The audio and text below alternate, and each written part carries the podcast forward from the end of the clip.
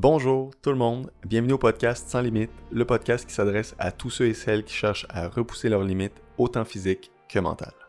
Aujourd'hui, j'ai l'immense plaisir de recevoir Sans Limites le docteur Jonathan Charret, une référence dans le domaine du sommeil. Je suis très content de le recevoir, premièrement parce que vous allez peut-être trouver ça égoïste comme raison, mais je viens de sortir d'une période où ce que j'ai fait de l'insomnie, donc c'était une période où ce que je dormais en moyenne 2 à 3 heures par nuit et ça a duré plusieurs semaines. Et durant cette période-là, je lisais beaucoup sur Internet parce que ça me préoccupait et je me suis dit pourquoi pas inviter un expert euh, dans, le, domaine et parler de ça avec lui. Et euh, aussi à cause que le sommeil, tout le monde sait que c'est important. Mais un coup qu'on vit une période comme ça, une période où on dort moins bien, on, réalise à quel point c'est quelque chose qu'on prend souvent pour acquis et aussi à quel point ça a un impact négatif sur toutes les sphères de notre vie. Et vous le savez déjà, l'entraînement, c'est un pilier central dans ma vie et inutile de vous dire euh, à quel point ça a eu un impact négatif sur mes performances. Mais aussi, vu que ça a eu un impact négatif sur mes performances, ça a eu un impact sur ma motivation, sur mon alimentation, sur plein d'autres choses. Donc, ça peut facilement devenir un cercle vicieux qui peut durer longtemps. Donc, on a parlé un peu de ça, mais euh, Jonathan aussi va vous donner plusieurs outils euh, pour pouvoir optimiser votre sommeil et aussi on a parlé de différents mythes entourant le sujet. Donc, c'est juste quelques sujets qu'on a parlé. Vous allez voir, on a parlé de plusieurs autres choses. Bref, c'est un épisode super intéressant et je vous souhaite une bonne écoute. Bonjour Jonathan. Bonjour Simon. Merci beaucoup de prendre le temps d'être là aujourd'hui, de parler avec moi. Ça fait plaisir d'être là. C'est toujours euh, toujours plaisant d'être invité sur des podcasts pour parler du sommeil, plus que d'informations, mieux que je me sens. Ah ben super. Surtout que là, ces temps-ci, euh, j'ai vécu une, euh, la, première période dans ma vie où j'ai fait de l'insomnie, puis je peux. Euh, j'ai vu à quel point ça avait une influence sur la, vie, ma vie en général, mais aussi sur mes performances. Ça a été incroyable. Donc, je me suis dit, j'ai lu beaucoup de choses sur Internet et je me suis dit aussi, Jonathan m'avait déjà parlé, Jonathan, Marc-André, ton frère, m'avait déjà parlé que tu étais justement là, dans, là-dedans, tu étais un expert du sommeil. Je me suis dit, ça serait vraiment le moment parfait de t'inviter. Justement, c'était la, thématique du moment. En plus, ça concorde avec le, changement d'heure, donc c'est juste parfait. Le, sommeil est un sujet hot présentement. Ouais. Parfait. Ben, avant de rentrer dans euh, les, questions, je voulais que tu fasses une courte présentation vraiment sur ton expertise et, aussi sur euh, ce que tu recherches présentement. on pourrait dire ton dada, puis qu'est-ce que tu es en train de développer. J'ai lu un petit peu là-dessus, mais je voulais que tu m'en parles, que tu nous en parles un peu. OK. Ben, présentement, je suis euh, le directeur du service au sommeil pour les athlètes au Center for Sleep and Human Performance à Calgary. je travaille avec Dr. Charles Samuel. en fait, le sommeil, ça fait maintenant depuis 2014 que je travaille dans le sommeil. J'ai commencé ma maîtrise à l'Université de Sherbrooke avec Dr. Lorrain. Par la suite, euh, j'ai été à l'Université Laval euh, compléter mon doctorat en psychologie avec Dr. Bastien. Euh, j'ai été aussi avec Dr. Gradner en Arizona, à Tucson, pour compléter un internat là-bas pour le, sommet avec les équipes de la NCAA de leur école. J'avais aussi fait ici un, petit internat rapide à Calgary dans le temps de mon euh, doctorat avec Dr. Euh, Samuel pour travailler avec les équipes olympiques et euh, quelques équipes professionnelles. Puis présentement, là, je fais un post-doctorat aussi en, simultané à l'Université de Calgary avec Dr. Penny Wartner, la rectrice de la faculté de kinésiologie. En fait, on travaille sur développer un questionnaire de sommeil clinique pour évaluer euh, les étudiants athlètes. En fait, on a ciblé les étudiants athlètes parce qu'on sait qu'ils ont beaucoup de difficultés de sommeil par rapport à toutes les, les euh, commitments qu'ils ont à travers la journée, à travers leur semaine, à travers leur mm-hmm. mois, à travers leur année scolaire. Puis j'ai aussi un projet qui se développe pour les commotions cérébrales et le sommeil. Puis on travaille aussi en partenariat avec plusieurs équipes professionnelles présentement pour euh, Beijing qui s'en vient pour les athlètes amateurs, puis pour la saison euh, post-COVID de NBA, NHL. OK.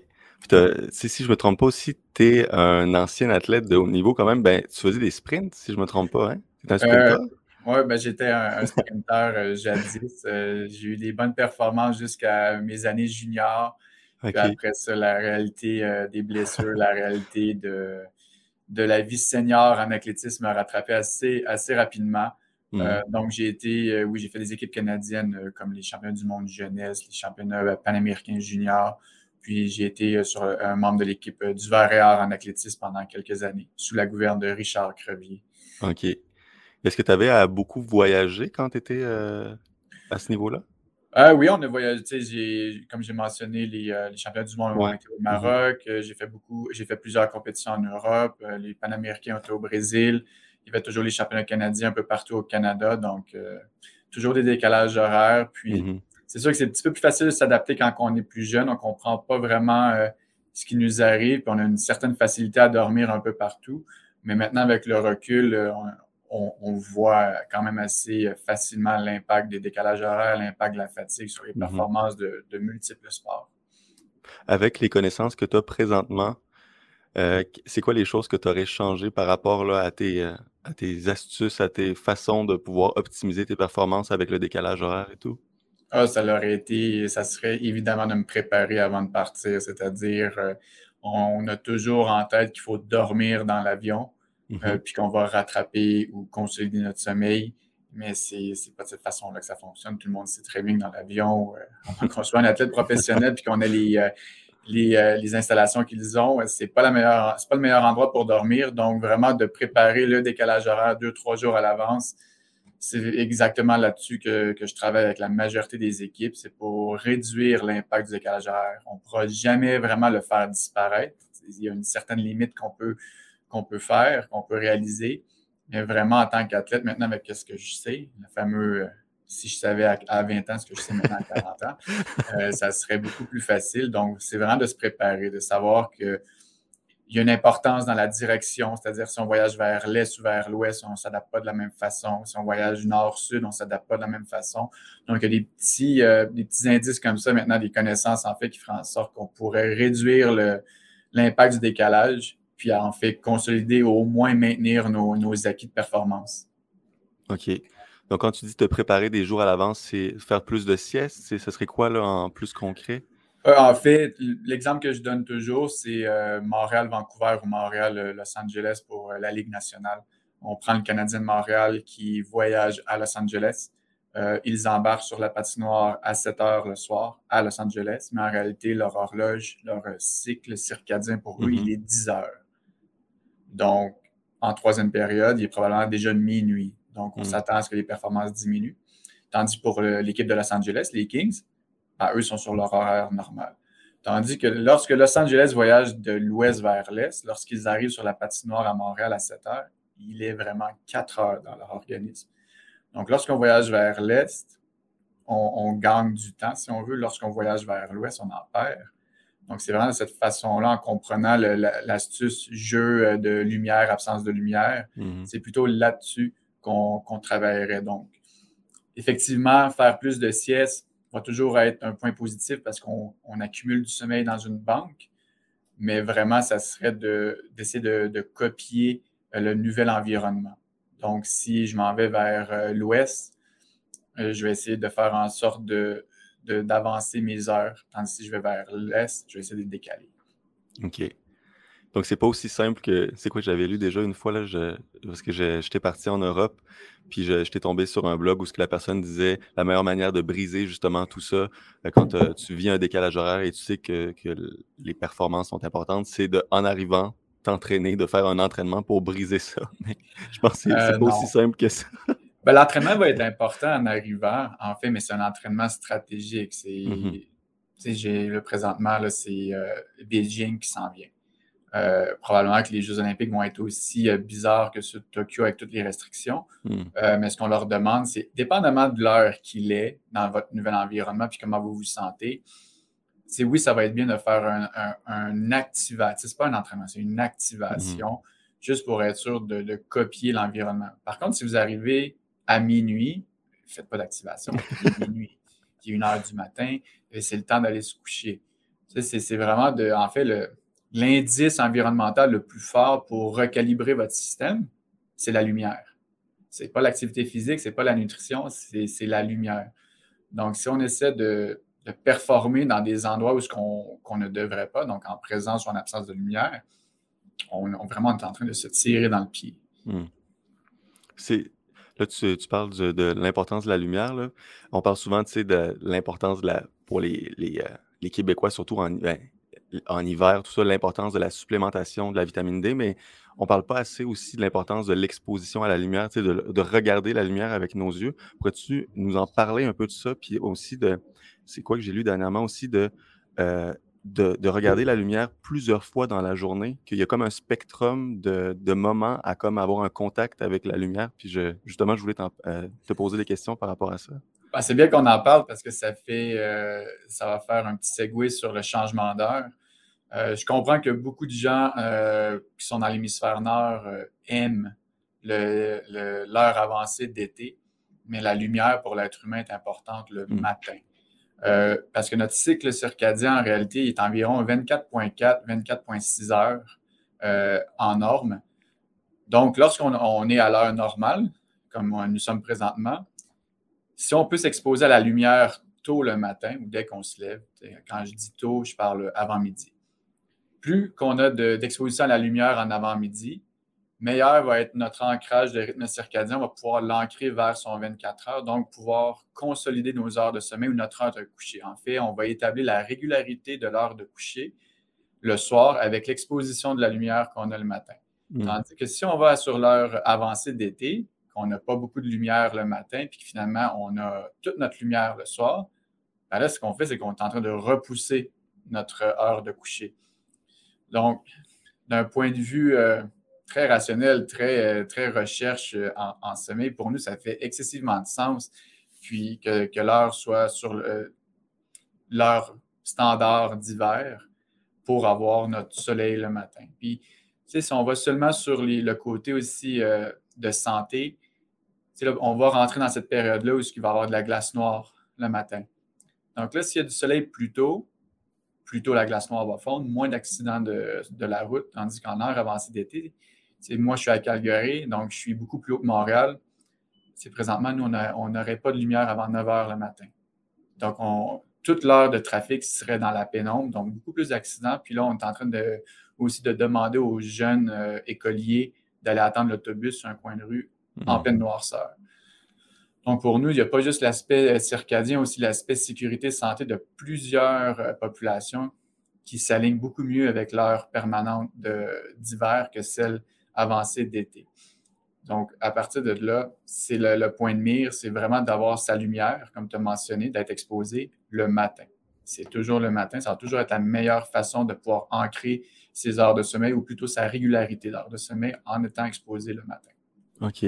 Puis en, ce qui concerne le, temps qu'il faudrait être en contact, qu'il faudrait euh, aussi regarder euh, la lumière, c'est l'exposition devrait être importante ou ça, un, un faible, un court moment pourrait faire l'affaire pour notre journée? Pour ceux qui font du travail, du télétravail ou des choses comme ça. Là. Ceux qui font du télétravail, ils ont un certain luxe de pouvoir sortir de la maison quand même assez rapidement. Euh, si vous n'avez pas un 30 minutes, mais vous avez plusieurs 10-15 euh, minutes dehors, il n'y a aucun problème. Tu sais, l'objectif serait toujours de, viser minimalement un 30 minutes avant, le, avant midi. Euh, tu sais, je comprends que certaines personnes qui nous écoutent vont me dire Bon, mais j'ai pas 30 minutes à, consacrer une pause. Puis, tu sais, je comprends, c'est pas tout le monde qui a ce luxe-là.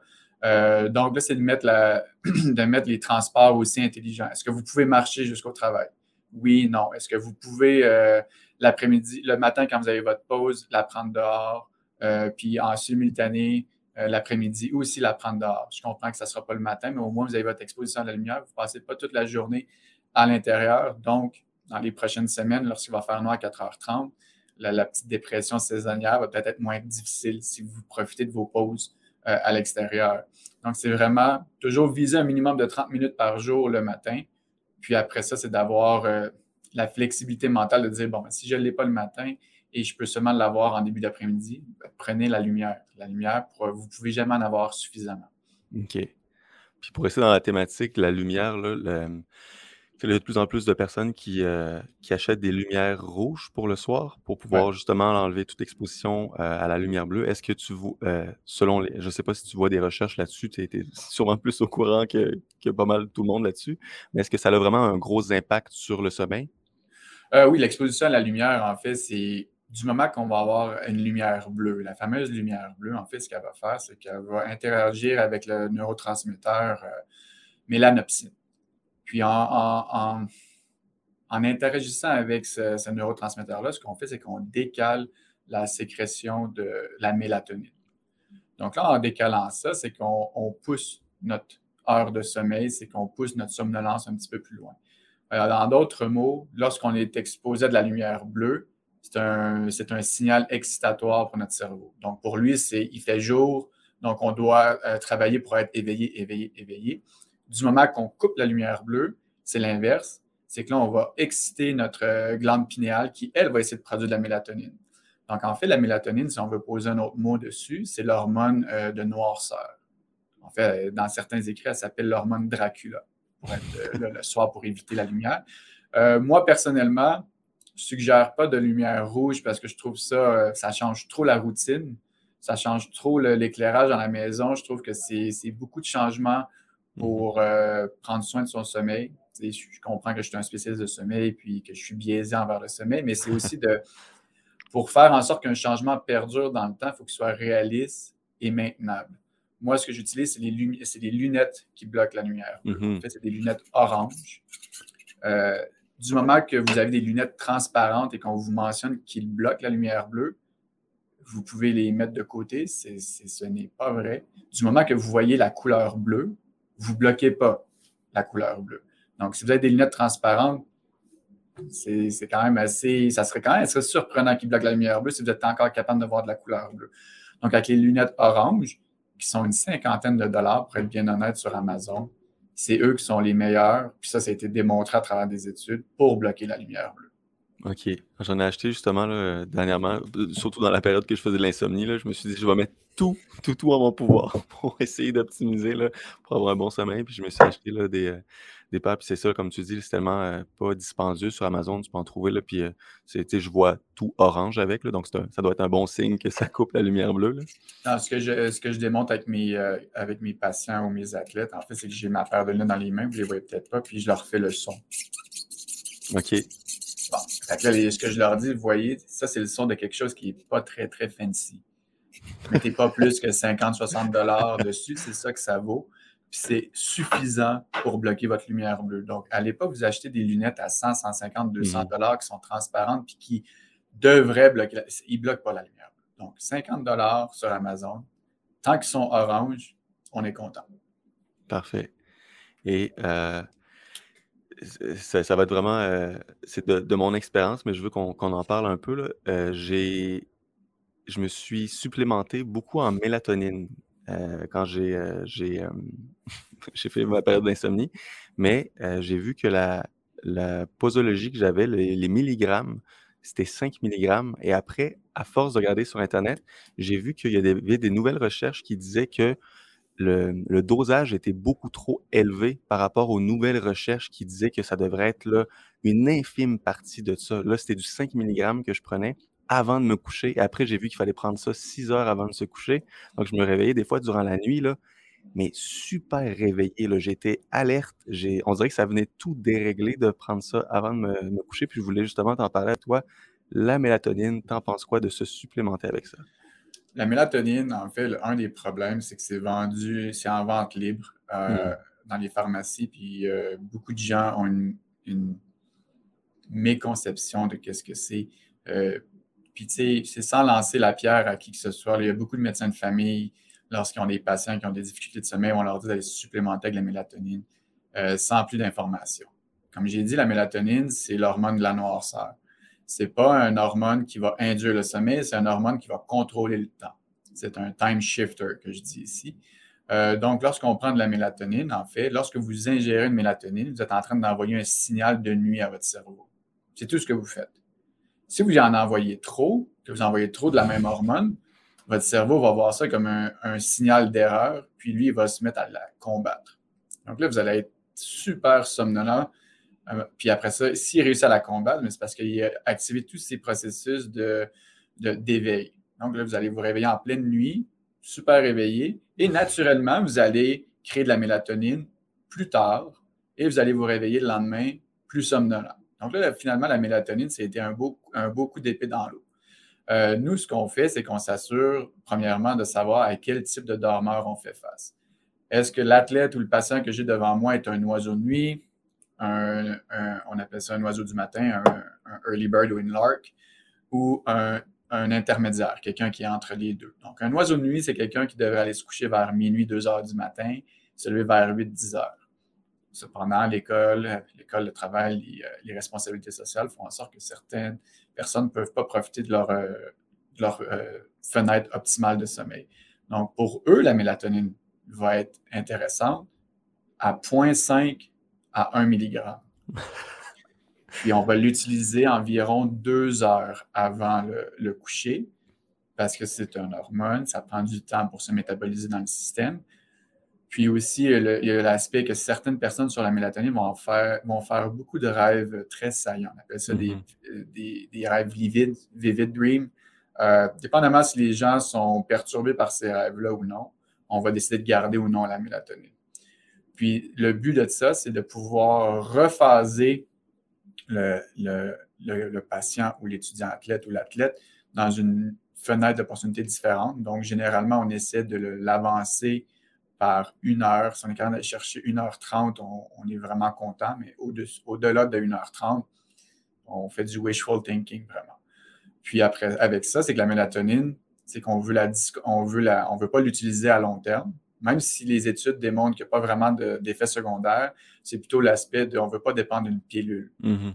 Donc là, avec la mélatonine, ce qu'on fait, c'est qu'on ajoute les lumières euh, qui bloquent la, on ajoute les, les, lunettes qui bloquent la lumière bleue le soir pour aider la mélatonine. Et le matin, la première chose qu'on fait, c'est qu'on achète une lumière de 10 000 lux et on s'asperge littéralement de lumière. on s'expose à la lumière à la maison, même s'il fait noir, on a des petites lumières euh, 10 000 lux. Et de cette façon-là, lorsqu'on est bien ancré, on essaie d'enlever la mélatonine et nous avons une nouvelle horaire de sommeil. Puis dans d'autres cas, dépendamment de, des voyages, on peut prendre la mélatonine le matin si on veut décaler euh, notre horaire de sommeil pour pouvoir prolonger notre signal de nuit, pour pouvoir se réadapter à notre nouvel environnement. Euh, il y a tout plein de, stratégies avec la mélatonine, mais tout ça devrait toujours être fait en partenariat avec un spécialiste de sommeil ou un mhm. médecin de sommeil. Parce qu'il y a quand même des effets délétères de la mélatonine si on en prend trop. Je pense que j'étais dans cette situation-là. Vu que j'étais en mode panique, ce que j'ai fait, c'est prendre la mélatonine pour une courte période. Ce que ça l'a fait, ça l'a encore plus déréglé tout ça.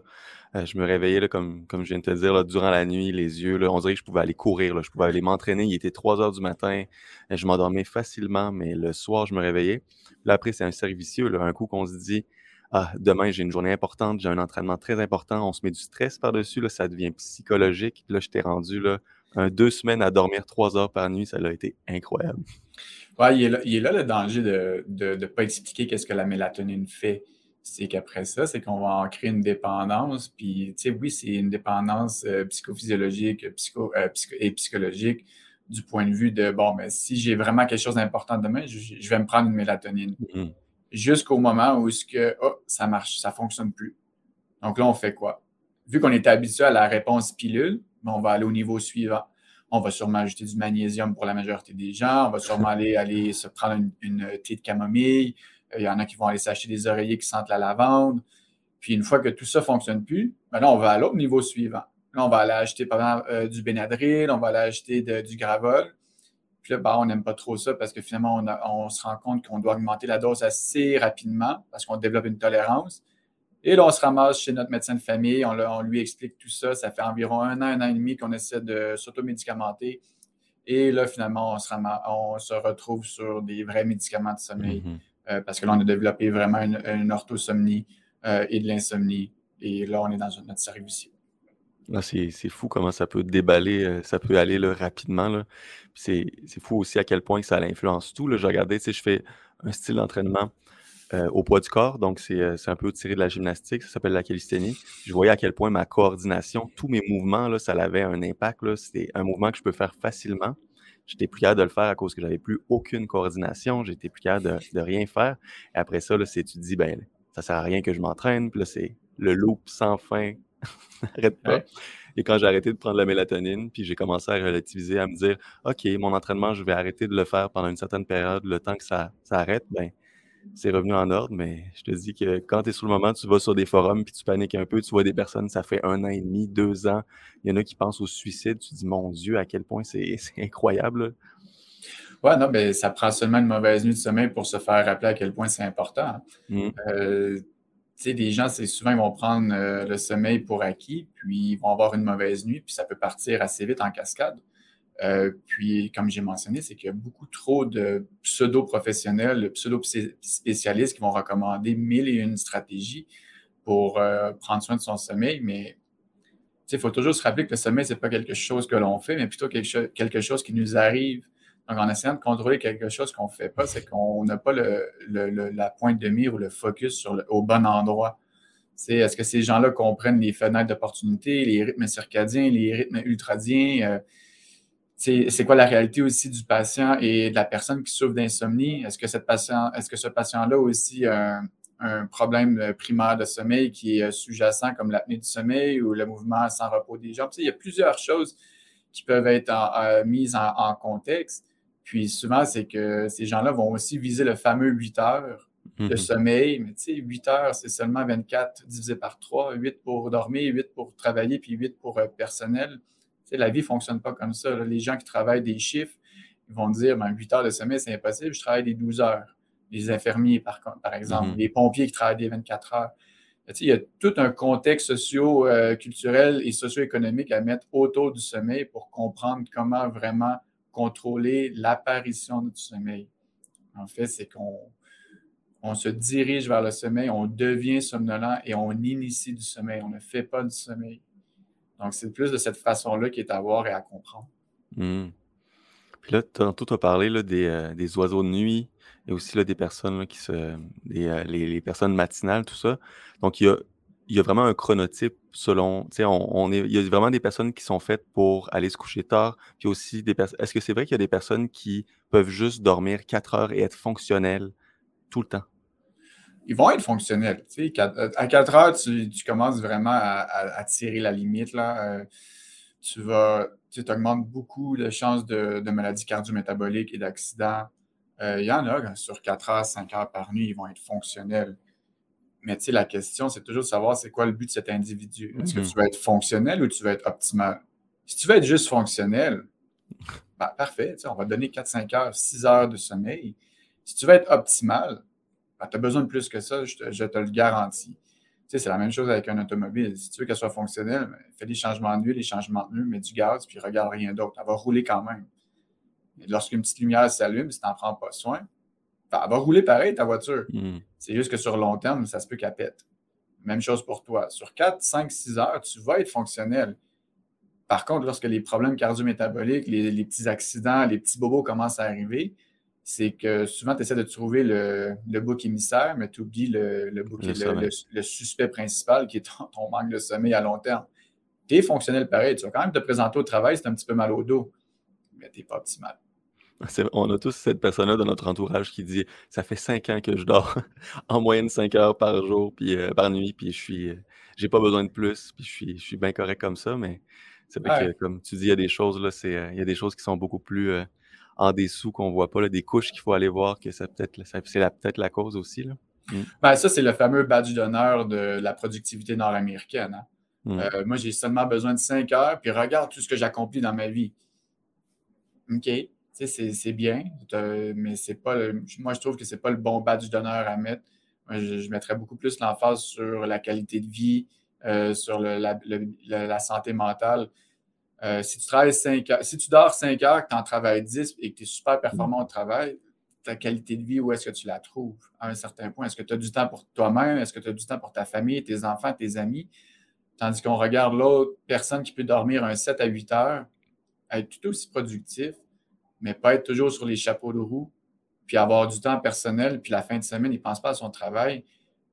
Ben, moi, personnellement, j'aime beaucoup mieux la vie du second individu que du premier moi, de dormir cinq heures par nuit, ça ne m'intéresse pas. Ça ne m'intéresse pas de toujours avoir euh, besoin de deux litres de café ou euh, d'avoir euh, justement des, médicaments pour dormir parce que je dois dormir, parce que j'ai seulement cinq heures de fenêtre d'opportunité. Ça, c'est vraiment, d'un point de vue culturel, qu'est-ce que tu recherches? Si, ton, si tu te définis à travers le travail puis de travailler 10 à 12 heures par jour, puisque c'est ça que tu veux, ben, je ne me battrai pas avec toi dans en, rendez-vous pour te dire que ce n'est pas ça que tu devrais avoir. Mais une chose est sûre, c'est que je vais te mentionner que tu ne seras pas jamais optimal. Après ça, c'est une préférence.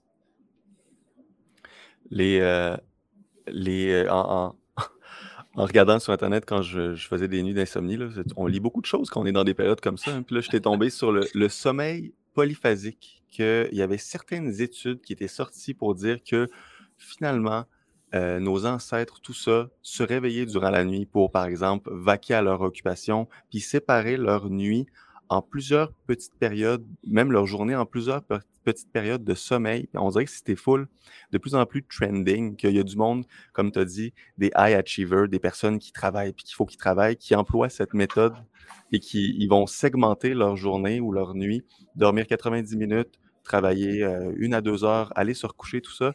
T'en penses quoi de, ça de toi? Est-ce que c'est une mode, quelque chose qui est trending comme plusieurs euh, diètes, puis finalement le monde. Euh, Les gens ne devraient pas embarquer là-dedans. En fait, c'est le sommeil polyphasique, c'est que c'est. En fait, il y a des humains qui sont polyphasiques, puis ils s'appellent les nouveaux-nés.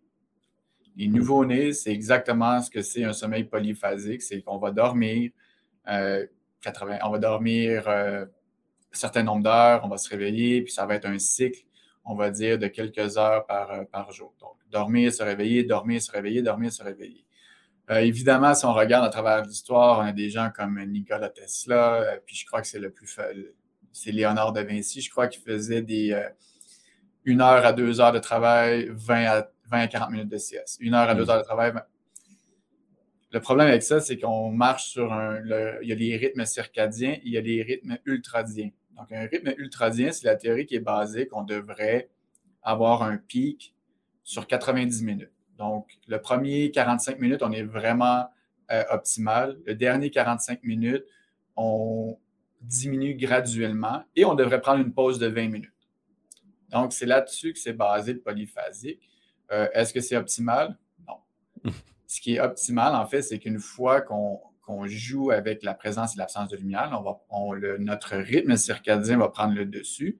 Et la seule façon d'avoir une, approche polyphasique, c'est avec la sieste. Avoir une sieste en après-midi va constituer un sommeil polyphasique.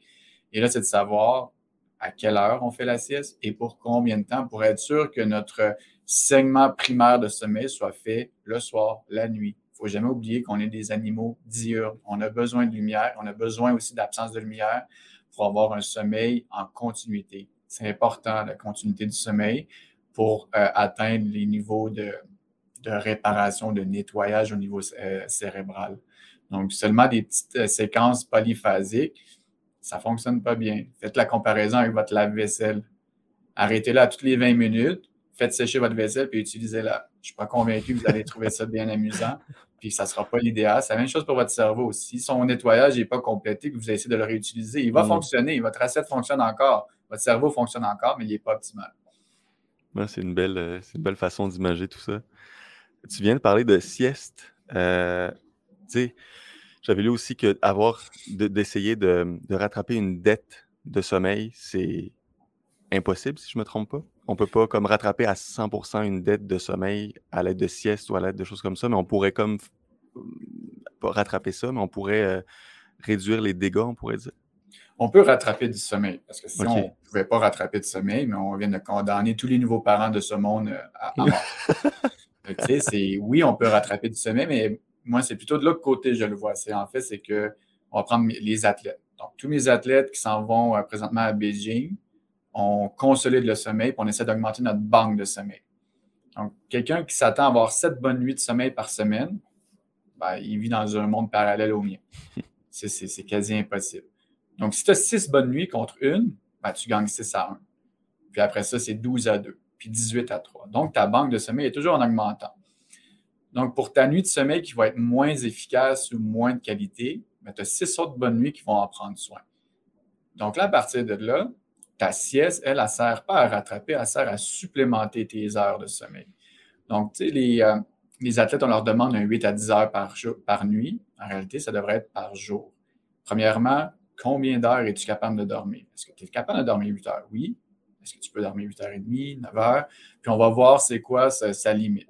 Si notre athlète dort 9 heures, bon, il lui manque environ une heure par jour. Là, on essaie d'instaurer une sieste dans son rythme d'entraînement, dans, son rythme de, récupération dans la journée. Est-ce que cette heure-là va nuire à ta prochaine nuit de sommeil? Si la réponse est oui, mais on réduit à 45 minutes, à 30 minutes, jusqu'à temps qu'on n'ait plus aucun impact sur la prochaine nuit. Donc, c'est comme ça qu'on fait une stratégie de sieste et qu'on augmente toujours notre banque de sommeil. Parce que, ultimement, notre athlète, notre athlète olympique, la nuit avant sa compétition, il ne va pas bien dormir, on le sait. Mais si sa banque de sommeil est ultra élevée, cette nuit qui va être un petit peu moins bien va avoir des effets futiles le lendemain. Donc, c'est plus de cette façon-là. Euh, si on a une, vraiment une privation de sommeil euh, chronique, puis qu'on commence à augmenter nos heures de sommeil et qu'on supplémente avec des, euh, des, siestes, oui, on va rattraper. si on veut mettre un chiffre, c'est en, du 30-40% qu'on rattrape. Est-ce que ça nous condamne à avoir une augmentation de risque de, de maladie ou de blessure? Pour une certaine phase, oui. Lorsque vous êtes en privation de sommeil, dans cette phase aiguë-là, euh, vous allez avoir une augmentation des risques de blessure. Donc là, c'est d'adapter votre train de vie, d'adapter vos entraînements jusqu'à ce que votre sommeil soit mhm. redevenu à une base normale. Puis après ça, c'est d'embarquer sur le principe de, euh, de, de, banque de sommeil plutôt que de rattraper. OK. Donc la durée et le timing des siestes est quand même assez important. Toujours, super important. Euh, la théorie veut que un dormeur de 11 heures à 7 heures, on va prendre le traditionnel, donc on prend le milieu de sa nuit, qui est 3 heures du matin. On va ajouter 8 heures à, ce, à, 3 heures du matin pour calculer sa prochaine sieste. C'est super beau dans un papier scientifique, là. Euh, mais il reste que 8 heures plus tard, est-ce que tu as l'opportunité de faire ta sieste à ce moment-là dans la journée? Donc, la règle générale, c'est entre 2 heures et 4 heures l'après-midi. C'est le moment de la journée qu'on devrait avoir une baisse au rythme circadien. Donc, les Européens qui continuent à faire des siestes, surtout les Espagnols, les Italiens, ben, eux ont compris. Ils savent que dans, le milieu de l'après-midi, on a une baisse d'énergie, puis ce n'est pas toujours attribuable à notre, à notre trop gros dîner. C'est biologique, on a une baisse d'énergie, puis on devrait en profiter pour supplémenter nos heures de sommeil avec une sieste de 20-30 minutes. Et dépendamment si on est un athlète professionnel, ça peut être plus long, dépendamment de où est-ce qu'on en est dans nos entraînements. Euh, mais à partir de là, c'est vraiment d'établir une stratégie et un horaire. Tu sais, à la fin de la journée, euh, le sommeil va toujours rester une question d'horaire. Mm-hmm. Puis pour ceux qui ont vraiment une horaire, là, euh, tu tu parlais par exemple des infirmières tantôt, ou des personnes qui, dans leur quotidien ou dans leur mois, par exemple, ils vont changer d'horaire plusieurs fois travailler nuit, travailler jour, qui vont changer tout ça, ce serait quoi la meilleure stratégie à appliquer pour eux à se préparer à leur changement de chiffre quand ils le savent à l'avance? Euh, en fait, si on en voit beaucoup, là, on a une, approche complètement différente avec les travailleurs de chiffre. Euh, je vais en prendre euh, un qui si on travaille beaucoup avec la, police de Calgary. La police de Calgary, c'est deux chiffres de jour suivis d'une journée de transition, deux chiffres de nuit suivis de quatre jours de congé. Puis les, chiffres, c'est 6 heures le matin à 6 heures le soir ou de 6 heures le soir à 6 heures le matin. Et quelquefois, c'est de 7 heures à 7 heures, plus nos jours off de congé. Donc là, on fait face à un individu qui a trois types de dormeurs à l'intérieur d'une même semaine. Donc là, lorsqu'on regarde ça, l'important, c'est de connaître la base de cet individu. Est-ce qu'on fait face à un oiseau de nuit, à un, matinal ou un intermédiaire? Puis à partir de là, on va faire la transition dans ces chiffres. Donc, si on a un intermédiaire, un oiseau du matin, ben, c'est facile pour lui les, euh, les, chiffres de jour. Tandis que si on a un oiseau de nuit qui devrait se coucher à minuit, mais qui se lève à 4 heures du matin pour aller se rendre euh, au poste de police pour débuter son chiffre à 6 heures, ça va être compliqué. Donc là, on a besoin de faire des transitions à partir de ces journées off pour tranquillement, avec la mélatonine, l'absence de lumière, la présence de lumière, de pouvoir le réadapter le plus vite possible. Puis ceux qui ont de la difficulté avec les euh, chiffres de soir, bien, ce qu'on essaie de faire, c'est de la chrononutrition. En fait, c'est que lorsqu'on va se nourrir le soir, notre métabolisme ne va pas réagir de la même façon que si on se nourrissait le jour. Ça aussi, ça a, ça aussi, ça a son propre rythme circadien. Donc, les gens qui mangent de la même façon en, en mettant leur horloge à 180, donc euh, si on mange à midi, ils vont manger de la même façon à minuit pour pouvoir avoir le même niveau d'énergie. L'insuline n'est pas, pas métabolisée de la même façon. Donc, avoir des, des roches de sucre qu'on appelle, souvent le soir, c'est vers ça qu'on se dirige. C'est plutôt d'établir une, une stratégie euh, nutritionnelle et de sommeil et de caféine bien mm. établi pour avoir aucun impact sur la prochaine nuit. Parce que si on se nourrit au café pendant toute notre chiffre de nuit, vous n'allez pas dormir la prochaine journée, vous allez arriver à votre deuxième chiffre de nuit quand même assez euh, perturbé ou en manque de sommeil. Donc, c'est comme ça qu'on les approche. C'est plutôt comment diminuer les conséquences des, des travaux de chiffre et par la suite d'établir la stratégie la plus efficace pour réduire ces conséquences-là. Et ultimement, il y a toujours un style de chiffre qui est plus difficile, puis on va se concentrer sur lui pour minimiser les impacts. OK. Donc, c'est tellement, ça demande tellement un encadrement aussi, puis justement, comme tu dis, de, faire affaire là, avec, des, avec des spécialistes, c'est fou à quel point ça serait un bon investissement pour une personne que son quotidien, sa vie, c'est juste ça, son travail, des changements. Et si en plus elle veut être performante dans ses entraînements, puis qu'elle fait en plus de ça, euh, que l'entraînement a une grosse place dans, son, euh, dans sa vie, c'est quelque chose de. Ben, on a une athlète au Québec qui est infirmière, qui est une euh, marathonienne. C'est possible. Mm-hmm. C'est possible. Ils sont capables de performer à haut niveau, à très haut niveau. Il euh, faut juste qu'il y ait de la préparation derrière le sommeil. Ça n'arrive pas magiquement, puis euh, l'entraînement non plus. Donc, tu sais, c'est oui, il y a, des façons de faire, de contrecarrer les, les travails de chiffres. On mentira pas en disant que ça peut être aussi optimal que des heures normales, mais toujours est-il que ce n'est pas une condamnation non plus à ne pas être performant. Il y a une façon de travailler autour des chiffres.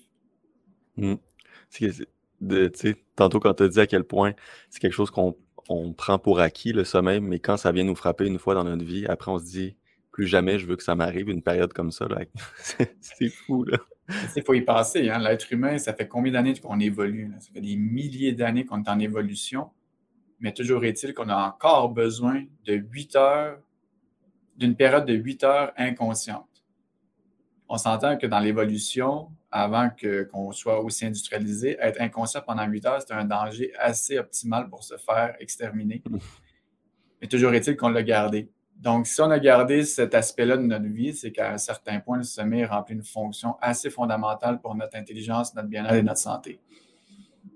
Donc là, 8 heures serait le chiffre en moyenne, le chiffre magique, on pourrait dire? On garde toujours 8 heures. Euh, présentement, c'est plutôt entre 7 et 9 heures. Donc, le fameux 8 heures reste encore, mais c'est jamais la, cible. En fait, c'est la première cible, c'est de savoir quand est-ce que vous devriez dormir, la fenêtre d'opportunité.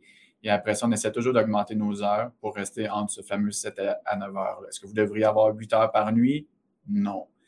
Est-ce que vous devriez avoir 9 heures par nuit? Non. En fait, la science ne le sait pas.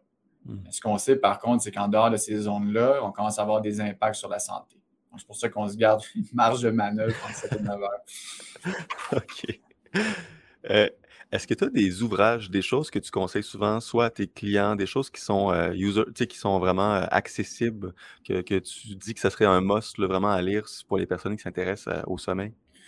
Il y a plusieurs livres, en fait, dépendamment de qu'est-ce que c'est quoi l'information qui est recherchée il faut se rappeler d'une chose, c'est que pour un chercheur ou la science, une des choses les plus compliquées, les plus dures à réaliser, c'est de traduire les, euh, les euh, trouvailles scientifiques en un livre pour population, pour le, public en général. Mm-hmm. Donc, sans tomber dans du jargon euh, et sans être trop précis et restrictif, il ne faut, pas se, se le cacher. Lorsqu'on fait de la recherche, on est très restrictif dans dans ce qu'on prend comme euh, participant, dans la façon qu'on va euh, interagir avec le sommeil.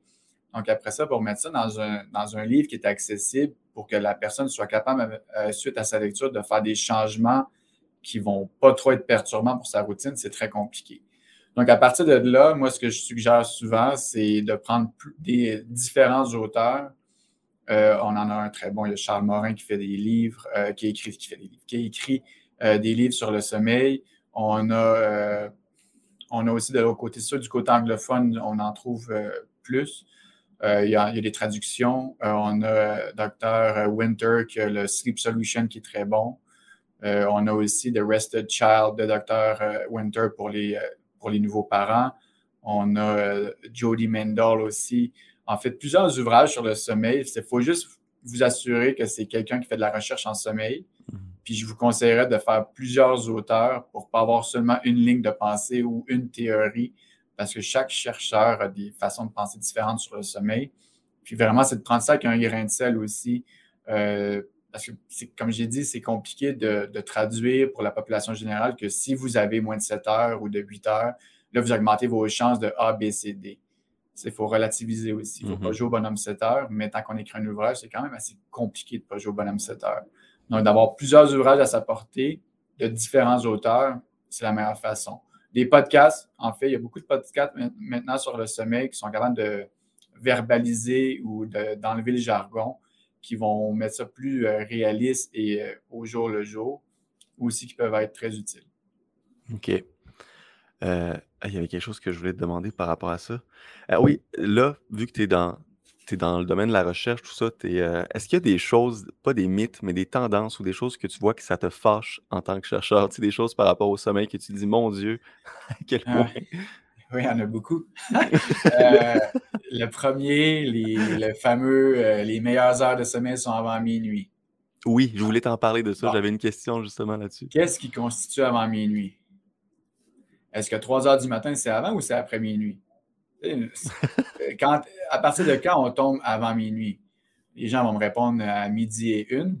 Bon, ben, ça veut dire qu'entre midi et une et 11h59, on peut dormir. Dans ce cas-là, c'est toutes les bonnes heures de sommeil c'est, comme j'ai mentionné, un oiseau de nuit qui va essayer de se coucher avant minuit, probablement qu'il va avoir de la difficulté. pour lui, c'est là, tu viens, tu viens littéralement lui donner une mission impossible, mmh. puis tu viens de l'ostraciser. Là, tu l'as mis dans un coin, mais bon, ben, toi, tu es un mauvais dormeur, puis en fait, c'est, que tu es lâche le matin. C'est, ça ton problème, c'est que tu es lâche le matin. Ça, cette façon. Puis de aussi blâmer les, les, adolescents qui ont de la difficulté à se lever à 8 heures ou même avant, parce que l'école, des fois, commence à 8 heures ils sont généralement des oiseaux de nuit. C'est par principe, par en biologie, en sommeil, ils vont se décaler vers l'oiseau de nuit des adolescents. Donc, ils ne devraient même pas être à l'école avant 9 heures le matin. Donc, ça, le fameux, les ados sont lâches le matin, puis les oiseaux, les meilleures heures de sommeil sont avant minuit. Ça, ça me lève le poil. Euh, l'autre que j'aime pas, c'est avec les coachs, puis tu sais, j'en nommerai aucun. Là. Euh, on va se lever toujours à la même heure à chaque jour pour s'habituer à aux entraînements matinaux. Tu t'entraînes pas à une restriction de sommeil. Hmm. Jamais tu vas t'adapter à une restriction de sommeil. Si tu te lèves en dehors de ta zone de confort, si moi tu me lèves avant 6 heures le matin, peu importe si je fais ça pendant un an et demi de temps, ben, chaque matin, je ne serai pas de bonne humeur. Je ne m'habituerai pas à 5h45. Donc, se préparer pour un tournoi, des fois, il y a des tournois de certains sports qui commencent très tôt. Bon, ben, les, certains coachs ont demandé à leurs, à leurs athlètes, à leurs équipes, tout le monde se lève à 6h30 pour le prochain mois. Bon, ben, vous, vous êtes en train de les restreindre de sommeil chroniquement avant leur compétition. Félicitations, vous venez de balancer le meilleur processus de récupération par la fenêtre en une seule phrase. Celle-là aussi, je ne l'aime pas bien, Après ça, le fameux ben, prendre la mélatonine si tu as besoin de plus de sommeil. Celle-là, tout le monde le déteste. Puis, tu sais, c'est ces, ces trois mythes-là, je te dirais que c'est les plus, les plus prévalents. Puis, c'est ceux que j'ai le plus de difficultés parce qu'on a des coachs de la vieille école qui ont passé à travers plusieurs choses. Puis, I know best, puis c'est comme ça mm-hmm. que tu fais, puis no pain, no gain. Puis le matin, c'est les gens productifs qui se lèvent le matin. C'est compliqué. Puis là, tu as des athlètes qui sont en détresse parce que, bon, mais ils ne sont pas capables de se coucher avant minuit ils essaient, ils sont au lit à 10h30, puis tout ce qu'ils font, c'est qu'ils passent une heure et demie éveillés à être frustrés. Puis là, ils vont essayer mille et une choses. Là. Ils vont toutes les essayer, les, les mythes, puis ils vont toutes les essayer, les, les substances pour dormir, mais ils sont juste pas capables. Là, ils se lèvent à 5h30, 5h45, 6h, 6h30. Ils sont complètement déphasés, puis ils se hmm. demandent pourquoi ils sont encore fatigués. Il rentre dans le processus qu'on a parlé tantôt. ça devient psychologique plus qu'autre chose. Euh, c'est d'anticiper ta prochaine nuit en disant que tu vas mal dormir, en stressant par rapport à ça durant toute ta journée, en se disant que la semaine prochaine, tu as un tournoi ou un, entraînement encore plus important, qu'il faut que tu fasses un, test de ton un RM, par exemple, sur un exercice. Puis là, finalement, ça ne finit plus. Ah imagine, à chaque, chaque, à tous les soirs, tu vas aller te coucher. À tous les soirs, tu sais que c'est une bataille qui s'en vient. Donc, l'endroit qui est supposé être le plus relaxant, le plus mm. calme de ta maison, est en fait l'endroit où ce qui te procure le plus d'anxiété parce que tu sais que c'est une bataille qui s'en vient, puis tu le sais qu'elle est là tous les soirs. Il n'y a pas de chemin alternatif au sommeil. À tous les soirs, tu passes par ton lit. Mm. À tous les soirs, tu as un stress dans la, dans la fenêtre où ce que tu devrais être le plus calme. Donc, la contradiction, puis ça, c'est, je, je le répète encore, s'il y a des entraîneurs qui écoutent, en une seule phrase, l'entraîneur peut bousiller plusieurs entraînements. Ah, c'est fou.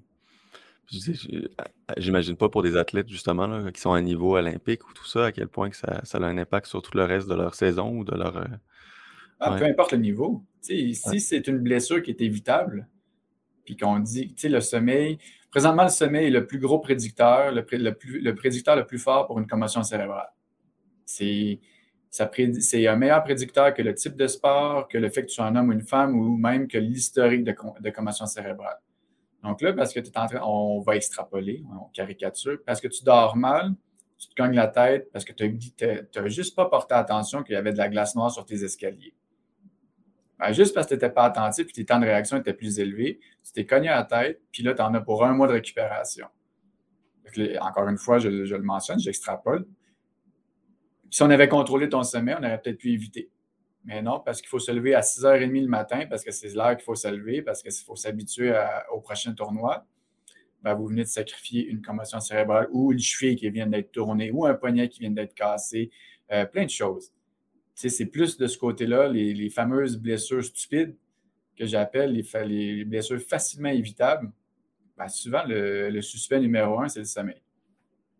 Ah, c'est très anecdotique, mais avec deux semaines où ce que je dormais en moyenne trois heures par nuit, deux heures. Il y a, une semaine que j'ai dormi une heure par nuit, genre, j'en revenais pas. ma, ma, copine se levait durant la nuit juste pour regarder. J'étais en train de lire, en train de travailler parce que incapable de m'endormir. Et euh, j'ai conduit après deux semaines d'insomnie, je, conduisais, puis mon temps de réaction, ma réactivité était nulle. J'ai failli avoir un accident tellement que j'étais euh, pas là. Donc, quand ça fait un an une personne que c'est chronique, si elle a un travail qui lui demande vraiment beaucoup de responsabilités, c'est fou. Ben, oui, c'est sûr que le temps de réaction va être l'une des premières choses euh, atteintes. Puis après ça, c'est aussi les, prises de décision. Euh, on va être plus euh, enclin à prendre des décisions plus à risque. On va avoir euh, la peur, en fait, va être diminuée. Lorsqu'on est en perte, en manque de sommeil, on a un petit peu moins peur parce qu'on est moins capable d'évaluer la situation devant nous. Donc, peut-être qu'on va couper une autre voiture. Ça se peut qu'aussi on soit un petit peu plus irritable, donc un petit peu de, rage au volant. ça peut être plein de choses. Puis tout ça, encore une fois, le, point commun, le dénominateur commun, c'est le manque de sommeil. Euh, tu parlais tantôt de, là, euh, il y a une corrélation entre notre âge et aussi euh, avec notre besoin d'heures de sommeil. Au fur et à mesure qu'on vieillit, c'est quoi qui se passe pour ce besoin-là? il diminue un petit peu. Le, mot important, les mots importants, c'est un petit peu. En fait, lorsqu'on va atteindre 65 ans, le 7 à 9 heures va se transformer en 6.5 à 7.5. OK, c'est minime. C'est pas, pas un changement drastique. Donc, ce qui est important de comprendre, c'est la, la, la, demande, la nécessité de sommeil demeure quasiment la même. Par contre, l'architecture du sommeil va, va changer. C'est normal pour une personne un peu plus âgée de se réveiller un petit peu plus souvent. On va l'anticiper. Puis, ça peut être explicable pour plein de choses. Quelqu'un qui est plus vieux a peut-être eu, peut-être euh, de la douleur chronique, a peut-être des maladies, a peut-être euh, plein, plein de possibilités d'explication pourquoi euh, le sommeil serait un petit peu plus fragmenté. Cependant, est-ce que c'est normal de se réveiller 6-7 fois par nuit, même si on est mm-hmm. âgé de 65 ans? Non. Être âgé ne veut pas dire une diminution de la qualité de vie. Il y a un changement, évidemment. On ne fait pas à 60 ans ce qu'on faisait à 20 ans. Mais de là à croire que ah, les, gens de 60 ans et plus euh, peuvent dormir 5 heures et s'en tirer, c'est déjà en partant à 60 ans et plus, tu as moins de réaction, de temps de mm-hmm. réaction, puis là, en plus, on va les priver de sommeil parce que bah, c'est juste normal. C'est normal d'avoir mal quand on est vieux. La normalisation des, mots pour les personnes âgées ou du manque de sommeil pour les personnes âgées, pour moi, c'est de l'âgisme. Ils ont besoin autant de sommeil que nous. Donc, c'est plutôt de voir la, la modification dans l'architecture, de quelle façon le sommeil devrait être perçu, c'est-à-dire s'endormir à 11 heures et se réveiller à 7 heures. Certains vont être capables, mais c'est peut-être un petit peu plus euh, non réaliste. Donc, pour eux, aller aux toilettes un petit peu plus souvent, ça se peut très bien, surtout s'ils sont sur plusieurs médicaments. Euh, la bouche sèche aussi, c'est souvent les, effets secondaires des médicaments qu'ils peuvent prendre. Euh, puis les personnes âgées qui n'ont pas de médicaments, ben, eux, on va s'attendre à ce qu'ils soient capables d'aller chercher un 7 heures au moins de sommeil, puis on va essayer de trouver qu'est-ce qui fait en sorte qu'ils n'ont pas leurs 7 heures. Donc, tu sais, la demande de sommeil diminue, mais pas autant que les gens le laissent croire. OK. Et euh, concernant le réveil durant, notre, durant la nuit, euh, est-ce que c'est vrai que si tu te réveilles une fois euh, durant ton sommeil ou deux, tu as un mauvais sommeil et que c'est négatif? Une bonne nuit de sommeil pour quelqu'un qui a on va prendre de 25 ans et plus, une bonne nuit de sommeil, c'est quelqu'un qui va être capable d'initier le sommeil à l'intérieur de 30 minutes. Donc, pas immédiatement, puis pas, pas plus de 30 minutes. Donc, si on initie le sommeil entre 15 et 30 minutes, aucun problème. Si quelqu'un a un à deux éveils par nuit, euh, on va dire pour aller aux toilettes ou juste spontané, mais que la personne se rendort en 10-15 minutes, aucun problème. Génial. Et si la personne se réveille frais et dispo, avec aucune plainte diurne, donc aucune conséquence dans sa journée, cette personne n'a aucun problème de sommeil. Donc, le, mythe de ça, ce n'est un autre mythe. Lorsqu'on s'endort, on devrait se réveiller juste au cadran. Si à chaque fois que tu t'endors, tu te réveilles juste au cadran, c'est parce que ta fenêtre d'opportunité est probablement trop petite, première des choses. Donc, ton cadran, ton réveil matin ne devrait pas être un objectif ou une cible, il devrait être plutôt un, filet de sécurité. Mhm. C'est-à-dire, si tu en as besoin, c'est parce que tu avais besoin de toute ta fenêtre d'opportunité. Par contre, j'aimerais mieux que tu te réveilles 10-15 minutes plus souvent qu'autrement sans utiliser ton cadran, donc spontané. Donc, pour répondre à la question, quelqu'un qui se réveille en plein milieu de nuit, qui va aux toilettes, qui revient, qui se rendort assez facilement, donc 10-15 minutes, aucun problème. Ça devrait même, être anticipé. Ça, je l'ai tellement entendu souvent, là, euh, justement par plusieurs professionnels, de dire si tu te lèves même, une fois par nuit, c'est mauvais. J'étais comme, mon Dieu, déjà là, je me mets un stress. Je, je vais toujours une fois aux toilettes par nuit, mais je me rendors super bien, mais tu sais, ah non, euh, une, fois aux toilettes par nuit, certains points, euh, mis à part les ados, puis encore là, ce n'est pas, pas tous les ados qui dorment toute la nuit, les jeunes adultes, euh, se réveiller, là, c'est totalement normal. C'est absolument normal. Du moment qu'on va atteindre le trois fois par nuit, là, on va poser la question, bon, mm-hmm. est-ce que c'est quelque chose de sous-jacent? Et surtout, en fait, est-ce qu'on a, des, est qu'on a une plainte dans la journée? Est-ce qu'on a une diminution d'énergie, productivité? une impression que la qualité de vie euh, diminue, euh, irritabilité. Si la réponse est non, bon, est-ce que vraiment on va essayer de changer quelque chose? Il n'y a pas de plainte. Si la personne a une fenêtre d'opportunité de 8 heures, qui se réveille deux, trois fois, puis finalement elle se rendort quasiment instantané, ben, réellement, les, éveils nous ont fait perdre quoi? 20 minutes, 30 minutes? Donc finalement, on dort quand même 7h30. on se retrouve tout de même dans notre 7h à 9h. Puis si cette nuit-là est supplémentée par une sieste, ben, on a notre 8 heures. OK. Et euh, concernant, là, tu sais, des fois que tu parlais du cadran, euh, juste là, que des fois, quand tu mets un cadran, puis que ça vient comme briser, te sortir d'un sommeil profond, à quel point que ça peut. Tu sais, des fois, je, mets un cadran, puis on dirait que euh, mmh. même si j'ai dormi 8 heures, quand je me lève, j'ai de la difficulté à sortir du lit, que j'ai de la difficulté à commencer ma journée, juste à cause qu'on dirait que j'ai comme interrompu une période qui était justement très profonde, très importante. Euh, ben, le cadran, comme j'ai dit, moi, je l'utilise comme un filet de sécurité. on va reprendre le mythe on devrait se réveiller à tous les jours à la même heure, euh, semaine et week-end. Si j'ai pas besoin, tu sais, euh, samedi matin, j'ai pas besoin de me lever. J'ai pas de cadran le samedi matin. Si j'ai quelque chose, oui, je vais avoir un cadran. Tu sais, le cadran ne devrait jamais être un objectif ou une cible. Comme je, je le répète encore, c'est un filet de sécurité. Si le cadran te réveille et que tu es toujours les yeux collés, bon, là, il faut, réviser. Est-ce que tu te fais réveiller dans une zone de sommeil ou une fenêtre d'opportunité probablement qui est délétère? Est-ce que ta fenêtre est trop petite? Est-ce que ta fenêtre est trop grande? Euh, est-ce que tu es au, bon endroit? C'est plutôt ça que je regarderais. Puis oui, il y a des fois, on est en sommeil très profond, puis on est dans la bonne situation, puis le cadran vient juste nous éveiller, puis on, est, on a de la difficulté à, se bouger. Puis ça arrive une fois, une fois par mois, une fois par deux mois je ne porterai pas d'attention. C'est cliniquement non significatif. Est-ce qu'il faudrait calculer euh, à coup de 90 minutes ton heure de réveil si tu dois te mettre un cadran? Non, ça c'est dans les livres de théorie, c'est le cycle. Le cycle parfait de sommeil est de 90 minutes. Le seul cycle parfait de sommeil que vous allez voir, c'est dans un livre de théorie de sommeil, au même titre que le seul squelette droit que vous allez voir, c'est dans un bureau d'un chiro. C'est la même chose. Ah, génial. Parfait, j'adore ta réponse. Euh, pour terminer, là, ça fait déjà euh, une heure. Je sais que euh, tu m'avais donné comme ton, ton maximum pour le temps que tu avais disponible aussi. Je voulais terminer là-dessus. Ce serait quoi ton Saint Graal pour les, comme les, les trois meilleures habitudes que tu dirais qu'il faudrait pour, pour le sommeil? Les trois meilleures habitudes? première des choses, mettre des attentes réalistes. Donc, arrêter avec les objectifs de 8 heures, 9 heures, 10 heures de sommeil. C'est mmh qu'est-ce que vous avez besoin et quelles sont les attentes réalistes. Donc, à partir de là, vous allez être capable de fondamentalement rechercher votre fenêtre d'opportunité. Donc, soyez honnête avec vous-même. À partir de quand est-ce que vous êtes somnolent le soir? Est-ce que c'est 9, 10, 11, minuit? Et à partir de là, essayez de construire vos fenêtres d'opportunité. La lumière bleue, donc cellulaire, tablette, ordinateur, télévision non, ça ne sera jamais vos meilleurs amis pour le sommeil, mais il ne faut pas les diaboliser non plus. Si on est en 2021, c'est l'extension de la main de plusieurs personnes ici. Donc, c'est d'en faire, encore une fois, un horaire, puis un horaire réaliste. Partout ce que vous allez lire, c'est deux heures avant l'heure de coucher, il faut mettre notre cellulaire sur off.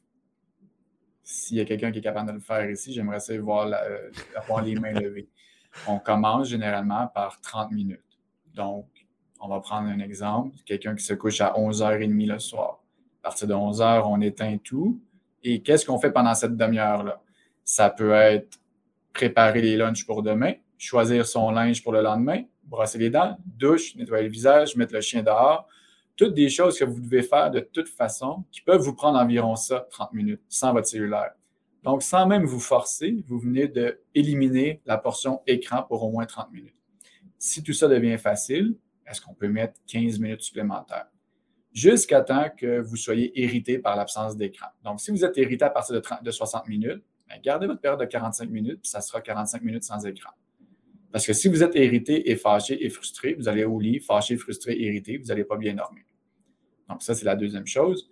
Troisième chose, c'est que votre, votre fin de soirée ou votre soirée, donc après souper et jusqu'à votre heure de coucher, s'il vous plaît, ne dédiez pas toutes ces heures-là pour le sommeil. Le sommeil compte déjà pour 33% de votre journée, donc son 8 heures. Il prend cette place. Le, de, après l'heure de souper jusqu'à votre coucher, ces heures-là devraient être dédiées à des fins personnelles pour vous. Faites des choses que vous aimez. Vous aimez lire, faites de la lecture. Vous aimez faire de la méditation, faites de la méditation. Vous aimez aller courir, aller courir. Peu importe ce que vous faites, on vous demande seulement de faire des choses que vous aimez. Lorsque je pose cette question-là à mes, à mes patients, qu'est-ce que tu aimes faire? souvent, j'ai deux points d'interrogation qui me regardent. Si je pose cette question-là à un patient âgé de 10 ans, 12 ans, on n'est pas capable d'arrêter de le faire parler. Donc, tu sais, c'est de se remettre en position de qu'est-ce que j'aime faire. Souvent, les gens oublient qu'est-ce qu'ils aiment faire à l'extérieur de leur travail puis des écrans. Donc, de se poser cette question-là puis de développer une routine qui est plaisante, parce que souvent, c'est une autre chose, c'est qu'on associe le mot routine à, quelque chose qui est plutôt plus ou moins le fun. Mm-hmm. C'est votre responsabilité de faire en sorte que votre routine soit amusante. C'est votre responsabilité de faire en sorte qu'elle soit plaisante. C'est entièrement sur vous. Donc là, à partir de là, c'est de vous remettre en question, d'essayer de trouver des activités, des hobbies que vous aimez faire, que vous pouvez réaliser sur une base quotidienne. Si vous répondez à cette question-là, euh, oui, les lundis soirs, mardis soirs, mercredi soir, généralement, ces gens-là n'ont pas de problème de sommeil. C'est facile d'avoir du fun le vendredi, samedi soir. Il y en a tout autre pour les lundis, mardis, mercredis. Donc, si vous êtes capable, à partir de là, vous savez exactement quoi faire avec votre lumière bleue. Vous savez exactement quand aller dormir, parce que la question la plus importante, c'est le quand. Puis à partir de là, vous savez exactement quoi faire avec votre temps libre. Généralement, le sommeil est maintenant chose du passé, c'est-à-dire très bien contrôlé. Puis vous pouvez vous focuser sur bien d'autres choses que le sommeil.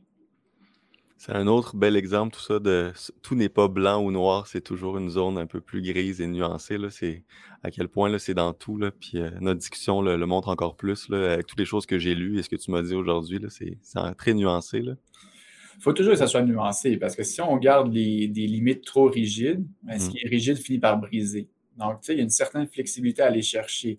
Donc, l'heure de sommeil, la régularité du sommeil est importante. L'heure de sommeil est aussi importante pour rester régulière, mais ça devrait être flexible. Donc, c'est 11h30, puis on va dire, si tu t'endors à 11h, il n'y a pas de problème. Puis si jamais à 11h30, tu te rends compte que tu es complètement allumé, mais va pas au lit, tu n'es pas fatigué. Attends, continue ta relaxation, continue tes petites affaires, Puis si finalement tu t'endors juste à minuit, tu te sens fatigué à minuit, puis tu es allé au lit à minuit, ta qualité de sommeil n'en sera pas euh, diminuée, mais surtout, tu n'auras pas développé une appréhension envers ton lit de Mhm. bon, ben, ça m'a pris une heure à m'endormir. Ben non, tu es allé au lit lorsque tu en avais besoin. Au même titre que tu ne vas pas t'asseoir à la table à manger pour attendre d'avoir faim. Donc, tu ne vas pas dans ton lit pour attendre d'être somnolent. Je pense que ça, c'est la pire chose que j'ai fait durant ma période, c'est de me battre et de rester dans le lit à essayer de dormir. Donc, j'avais en plus de ça développé une image de mon lit comme une place que je ne suis pas capable de dormir. Ça a été, euh, c'est ça, je pense que ça a été ça le pire. Je restais là dedans dire je vais m'endormir, je vais finir par m'endormir, jusqu'à temps que je me dise je vais faire d'autres choses, je vais aller lire, je vais aller marcher dehors, je vais aller. Ouais. Ça, c'est à peu près la même stratégie que- que de ne pas penser à un éléphant rose. Ça n'arrivera pas. Ouais, j'avoue. Ben, merci beaucoup, euh, Jonathan, de ton temps. Où est-ce qu'on peut te suivre? Où est-ce qu'on peut euh, lire tes ouvrages? Est-ce que tu as, j'ai vu que tu as Euh, une, une page Twitter? Euh, oui, vous pouvez me suivre euh, sur Twitter, euh, Joe Charret 1 euh, sur Twitter. Je suis euh, plus ou moins actif, mais quand même, euh, je- à chaque semaine, je, je publie quelque chose. Ou euh, vous pouvez toujours me rejoindre euh, ici au Center for Sleep and Human Performance à Calgary. C'est très facilement euh, trouvable sur Internet. Parfait. Ben, je vais mettre tous les liens là, en dessous de notre, notre épisode là, pour que le monde puisse aller, euh, aller voir. Puis à quand un livre, euh, Jonathan? Est-ce que tu es sur ce travail-là? Euh, ben, j'ai écrit un chapitre de livre sur la nutrition OK. et le sommeil qui va être disponible euh, en mars, je crois. Euh, j'ai quelques articles qui sont sortis aussi scientifiques. Euh, un livre moi-même, peut-être dans le futur, mais ce n'est pas dans les projets euh, pour les prochaines euh, années. Parfait. Ben, tu m'enverras là, les liens de tes, euh, de tes articles et aussi là, de tout ce que tu as fait. Là. Je, vais, euh, je vais mettre ça aussi en référence là, pour que le monde puisse aller voir euh, tes ouvrages et ce que tu as fait. Ben, Parfait. Ben, envoyer merci. Merci encore une fois, euh, Jonathan. Je te souhaite là, une belle journée. Puis euh, je vais. j'ai plein d'autres questions que j'avais. C'est sûr que je vais en avoir d'autres au fil du temps. Donc peut-être un jour, si t'es toujours. euh, si t'es partant, on pourrait se faire une deuxième rencontre là, par rapport à- au sommeil. Absolument. Euh, assez de matériel à discuter pour un, un deuxième épisode, ça c'est sûr et certain. Donc, euh, Ah, toujours partant. Parfait. Ben, je, te, je te remercie encore une fois. Puis on Ouais. se dit là, à la prochaine. À la prochaine. Bye bye. Bye. Et maintenant, euh, si vous écoutez mon podcast sur iTunes, euh, ça me ferait plaisir d'avoir votre avis et que vous m'écriviez tout ça en commentaire. En plus de faire connaître mon podcast, ça va me faire plaisir de vous lire et d'avoir un retour sur ce que je fais. Encore une fois, euh, merci d'avoir écouté jusqu'à la fin et on se dit à très bientôt pour le prochain épisode de Sans Limite.